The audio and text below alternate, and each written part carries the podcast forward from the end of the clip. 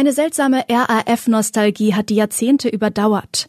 Die Douglas-Besitzer wollen die Kosmetikkette loswerden und eine Sparkasse digitalisiert. Sie faxt ihre Papiere nicht an die Kunden, sondern verschickt USB-Sticks. Das ist die Lage am Mittwochabend. Spiegelredakteur Oliver Trentkamp hat diese Lage geschrieben. Am Mikrofon ist Eileen Wruzina.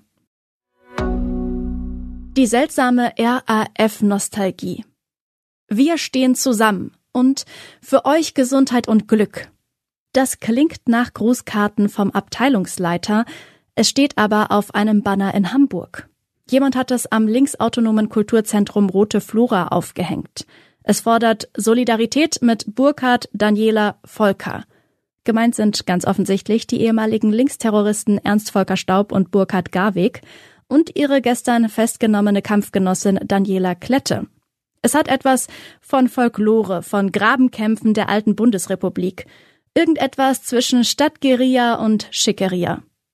Erinnert mich an einen Buchhändler, der mir Ende der 90er Jahre den Bader-Meinhof-Komplex von Stefan Aust nur unter Protest verkaufte.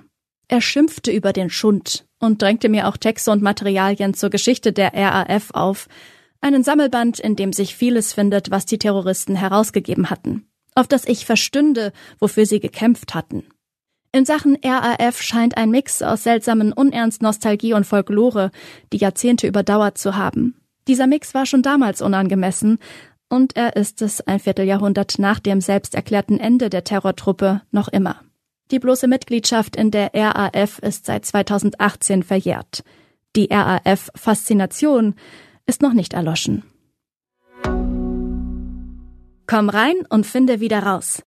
Bei Nothing Between Us oder Come In and Find Out versteht der Durchschnittsdeutsche nur Railway Station, schreibt mein Kollege Jochen Leffers über die Abschlussarbeit einer Dortmunder Diplomandin, die untersucht hat, wie Reklame auf Englisch bei deutschen Verbrauchern ankommt. Dafür maß sie den Hautwiderstand von 24 Probanden beim Abspielen der Werbung. Ähnlich wie beim Lügendetektortest. Auf deutsche Slogans, äh, Sprüche wie Wohnst du noch oder lebst du schon, reagierten die Testpersonen demnach stärker als auf Have a break, have a Kit Kat. Der Text ist mehr als 20 Jahre alt, so lange ist es in etwa her, dass ich an Douglas dachte.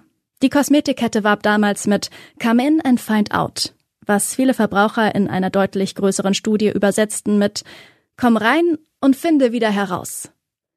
Jetzt ist Douglas wieder in den Schlagzeilen. Das Unternehmen strebt zurück an die Börse, wie Christina Gnirke berichtet, laut Insidern noch vor Ostern. Das riecht erstmal nach schnöder Wirtschaftsmeldung, ist aber ein Investoren-Thriller. Ein einflussreicher Firmenjäger, der in der Finanzbranche als besonders ausgebufft gilt, hat die Kosmetikkette bei seinem Jobstart quasi ans Bein gebunden bekommen, sagt Christina. Sein Vorgänger hatte sie noch eingekauft, kurz vor seinem Start. Und der Ausgebuffte werde Douglas trotz vieler Mühen nur schwer los. Mit dem Börsengang will er jetzt aber den Ausstieg schaffen. Im Werbedenglisch came in and wants out. Datenträge. Ich bin nicht auf Instagram oder TikTok, höre keinen Podcast und besitze zwei iPads, die ich selten nutze, schreibt Jochen Martin Gutsch. Er habe das Gefühl, mit Anfang 50 langsam den Anschluss zu verlieren.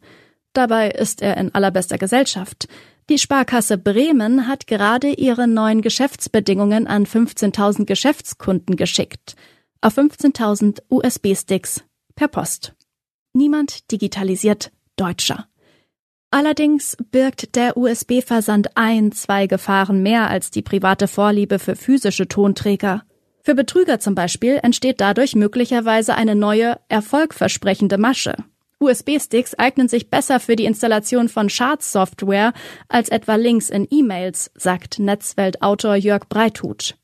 Es genügt meist schon, den Stick anzuschließen, um beispielsweise Spyware auf dem Computer zu installieren, die Passwörter mitliest.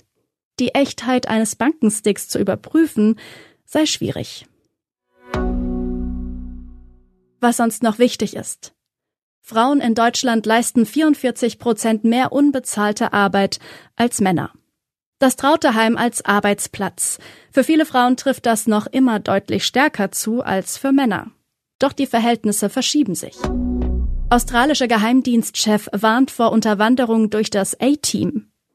Involviert sind angeblich Politiker sowie Mitarbeiter der Verteidigungsbranche. Eine fremde Macht spioniert Australien in großem Maßstab aus, behauptet der Geheimdienstchef. Ihren Namen will er aber nicht preisgeben. Prince Harry verliert Rechtsstreit um Polizeischutz in Großbritannien. Muss Großbritannien Prince Harry bei Heimatbesuchen grundsätzlich Polizeischutz stellen? Das Innenministerium sagt Nein und bekam nun vor Gericht Recht. Soweit die Lage am Abend. Alle aktuellen Entwicklungen finden Sie auf spiegel.de. Wir melden uns hier wieder morgen früh mit der Lage am Morgen.